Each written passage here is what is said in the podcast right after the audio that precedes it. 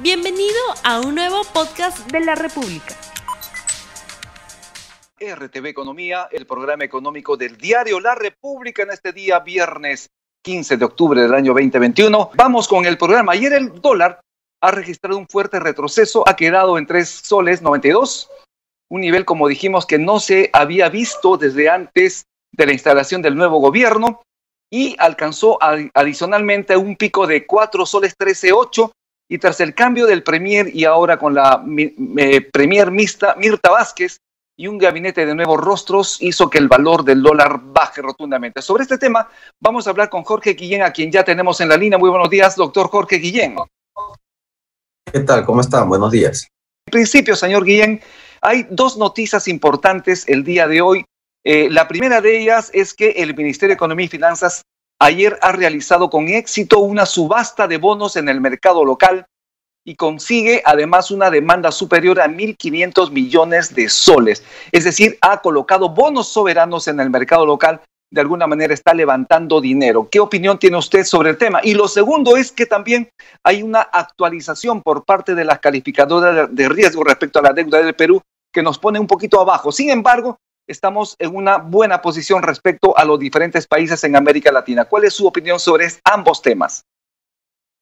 Sí, em, la emisión de bonos es este, un poco reflejo de, eh, me acuerdo un poco a Reactiva Perú, cuando se emitieron los bonos con bajas tasas, también la fuente de financiamiento es, todavía baja, aunque también esta clasificación de, de Fitch eh, a BBB ya era algo previsible, algo que podría, podría venir, ¿no? Y este, eso podría ser de que nuestras, eh, nuestra fuente de financiamiento podrían elevarse, nuestras tasas de interés en la economía también podrían también este, presionarse al alza, ¿no?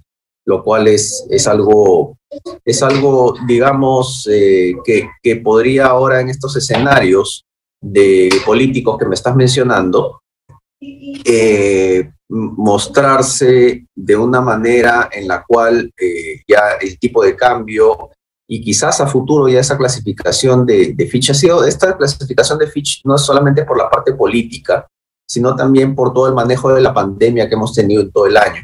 Entonces, eh, vamos a esperar pues a ver si el próximo año o los siguientes meses del año podamos tener una mejor clasificación de, de, Fitch y que el tipo de cambio quizás regrese a 3.8. Acuérdate que en diciembre hay una estacionalidad en el tipo de cambio y eh, por las gratificaciones y los pagos, las pagos de CTS y las empresas em, empiezan a vender ¿no? sus, sus dólares para este, comprar soles y, hacer pago de las obligaciones. ¿no? Entonces, esa ola, esa, esa estacionalidad la podemos aprovechar. Así es. Eh, vamos a mostrar eh, nuevamente el gráfico de cómo ha ido el descenso del dólar. Le pido a mis compañeros, por favor, para que nos apoyen con esa información, con esos gráficos. Estamos viendo este gráfico que salió en la portada. Dólar está en 3 soles 92 ayer. Hoy ha empezado a la baja nuevamente. El pico del dólar había sido de 4 soles con 13.8. Ayer quedó en 3,92. ¿Qué comentario tiene usted respecto a este desplome en el tipo de cambio? Tenemos otra infografía también que ha aparecido el día de hoy en la página 12 de la República que refleja lo mismo, esta caída en picada del precio del dólar. Además de, los asuntos internos por la parte eh, internacional, ¿qué componentes están jugando, entre comillas, a favor de este descenso en el dólar? Sí, es, es la parte, hay dos factores, ¿no? El factor interno y el factor externo. El externo es que lo presiona al alza, es la subida de la tasa de referencia por parte del Banco Central para estimularle, eh, para, eh, digamos, aplacar la inflación. ¿No? Eso lo está haciendo Estados Unidos, entonces eso nos está jalando el tipo de cambio hacia arriba. Pero los commodities están con buen precio, entonces está, digamos, haciendo que se atraigan los capitales, entonces por ahí hay un choque de fuerzas, ¿no? Hacia arriba y hacia abajo. Eh, y la interna. La interna es la política y la que estás estado mencionando, la composición del gabinete, la ratificación de Julio Velarde, los tres directores del Banco Central también que han sido nombrados, que son que, no tienen una justo esa foto ¿no? de Velarde con Castillo. y, la, el, nombramiento de directores que podrían ir en línea con Velarde y podrían hacer que tenga una mayoría y que por ende pues este, tenga, haya, haya aceptado mantenerse por tercera vez en la presidencia del directorio del Banco Central. ¿Cree usted que continuará bajando el tipo de cambio en el corto plazo? Porque como hemos visto, hoy, ha empezado el dólar a 3,91, o sea, según Bloomberg. ¿Es posible que la tendencia sea a la baja en el corto plazo? Eh, es posible, sí que eh, hay una estacionalidad que te digo en diciembre que la, la, puede hacer bajar y que habría que aprovecharla, que puede hacer que llegue a 3,8. Eh, va a depender un poco de las medidas, de la reacción de Cerrón, de la reacción del Congreso, del ajedrez político, porque parece que ahora de Perú Libre se ha partido en, dos y, está tendiendo puentes hacia quizás Acción Popular o, eh, este, Verónica Mendoza, ¿no? Frente Amplio.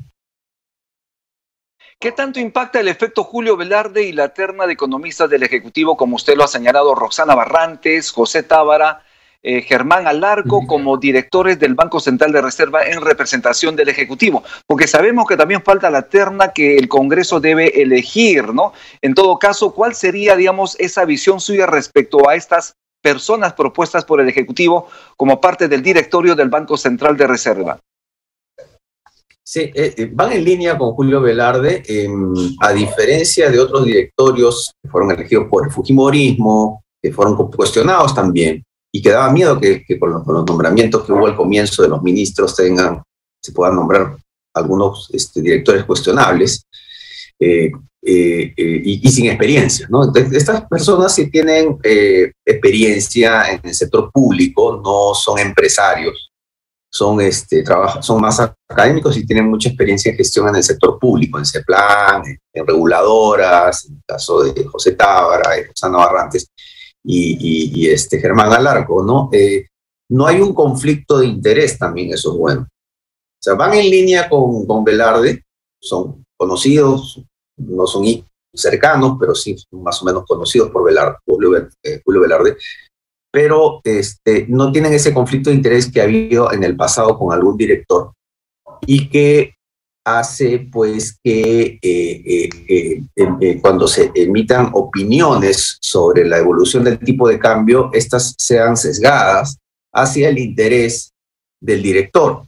¿no? si es un exportador, entonces va, va, a tratar de que su tipo de cambio no se le vaya al suelo, con, con las consecuencias negativas en la inflación. ¿no? Entonces, este, todos pagamos por ello y se beneficia solamente un grupo muy reducido de personas.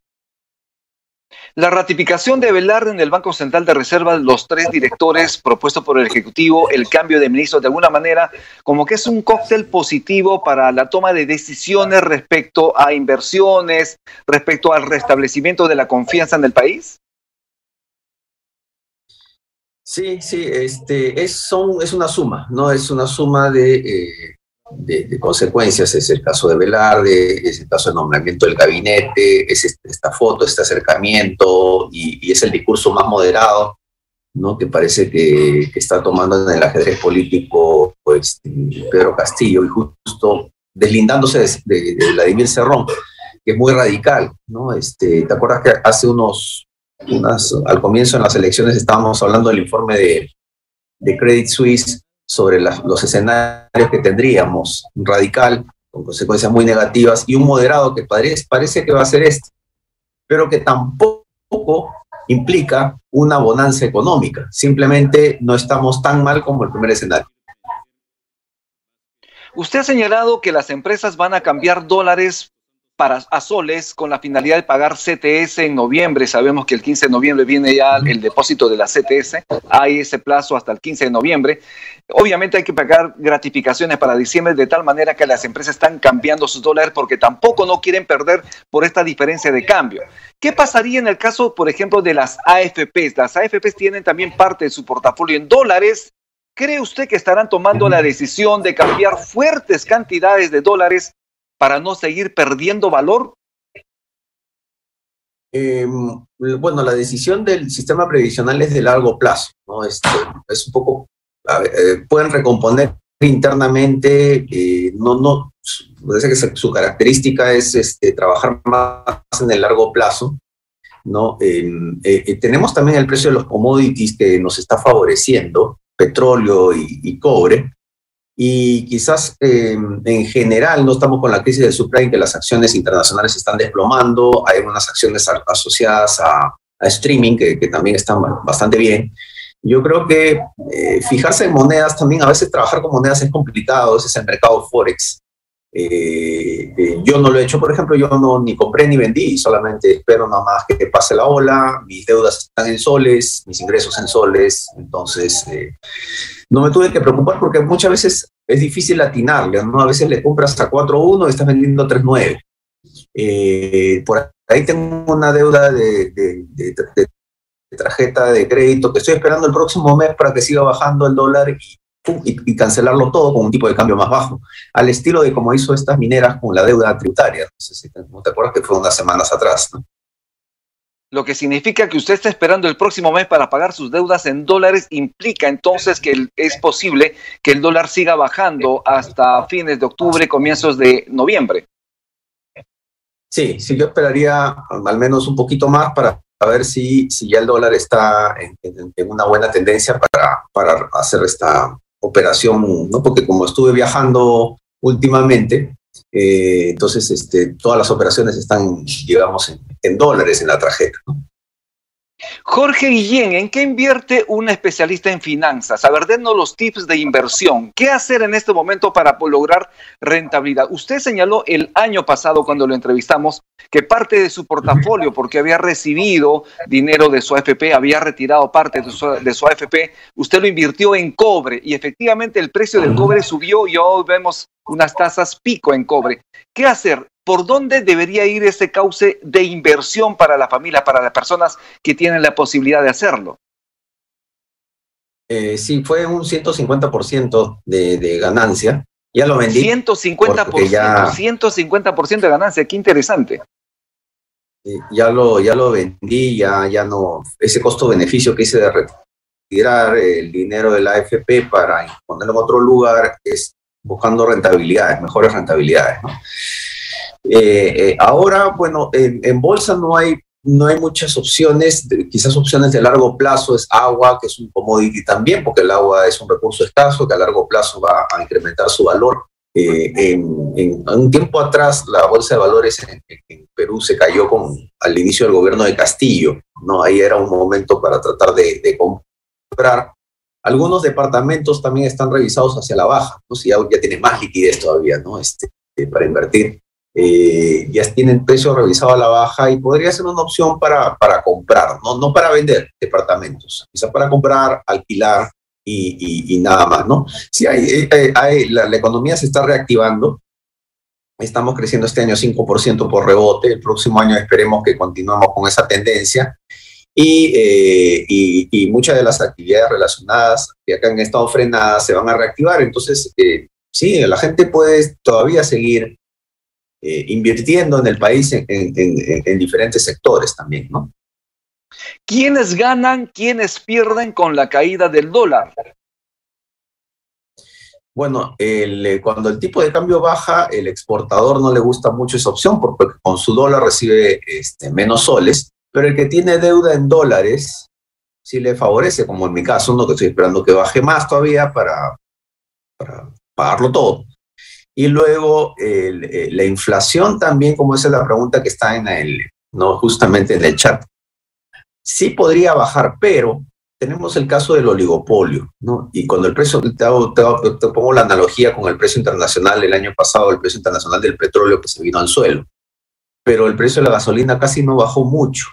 Entonces, probablemente también con el tipo de cambio, los precios estén bajando, pero no en la misma proporción por el oligopolio, por el cartel, la concentración, la colusión. Entonces, hay que esperar un poco más para ver si regresamos un poco a los niveles de antes, pero sí, probablemente la inflación, por ese mecanismo de indexación con el tipo de cambio, se vea también eh, reducida en un inicio ligeramente, como te digo, ¿no? Precisamente las familias están esperando que con el descenso del precio del dólar esto se traslade al precio de los alimentos, al combustible, a la energía. ¿En cuánto tiempo la gente debería esperar para que haya ese traslado de la reducción del precio del dólar respecto a la mesa familiar, a los alimentos en la mesa familiar? Sí, hay que ser bastante pacientes porque esto, esto eh, como te digo, es como el caso del petróleo, demora, demora bastante. Eh, para, para la, cuando sube es inmediato el efecto, pero cuando baja es más lento. Me parece el, caso del combustible y para muchos otros casos en nuestra economía que son, eh, que son pocos actores, hay pocos actores, no es así, no, este, no, no, no es tan competitivo nuestro mercado por la falta de, nuevos actores. Entonces, habría que esperar bastante, ¿no? Para, para ver, este, a ver si regresan los precios iniciales, ¿no? Y, incluso si llegamos a 3.8 en el tipo de cambio, aún así todavía vamos a tener este, los, precios, los niveles de precios un poco altos pre, prepandemia, ¿no? Eh, hay que tener un poco más de paciencia, pero sí, ya al menos se va a ver que al menos no va a subir, va a haber una tendencia a la baja. Hay quienes señalan que el dólar podría quedar aproximadamente en 3,75 para diciembre. ¿Cuál es su, su, expectativa respecto a esta cifra? Y en todo caso, si es que podría haber una mayor intervención del Banco Central de Reserva para que, eh, para que el precio del dólar sea menor y con esto también tenga ese efecto también en los precios de los combustibles, de la energía eléctrica y también de los alimentos. ¿Cuál es su perspectiva? Eh, bueno, el Banco Central está interviniendo bastante en septiembre y y en octubre ha vendido entre 40 hasta 200 millones de soles diarios. ¿no? Eh, esperemos que ya no lo haga porque también no hay mucho margen de maniobrabilidad. Probablemente podría estar pensando en subir su tasa de referencia, como, como Estados Unidos también lo hace, podría estar pensando en alinearlo para evitar que los capitales no se le vayan. Pero también eh, vamos a ver pues, cómo internamente se maneja el juego de ajedrez político otra vez entre el Ejecutivo y el Congreso. Así es. Bien, muchísimas gracias, señor Jorge Guillén, por estar en RTV Economía. Gracias a ustedes. Muchísimas gracias. Estuvimos entonces con Jorge Guillén, economista, profesor de SAN, RTV Economía, y además lo invitamos a estar atentos a todos los programas que tenemos en RTV, la televisión en tus manos, y conmigo será hasta el día lunes. Muy buen fin de semana. Tupananchis, Cama, Vergecuna, Panicuna, Yactamasicuna, que Dios los bendiga. No olvides suscribirte para que sigas escuchando más episodios de este podcast.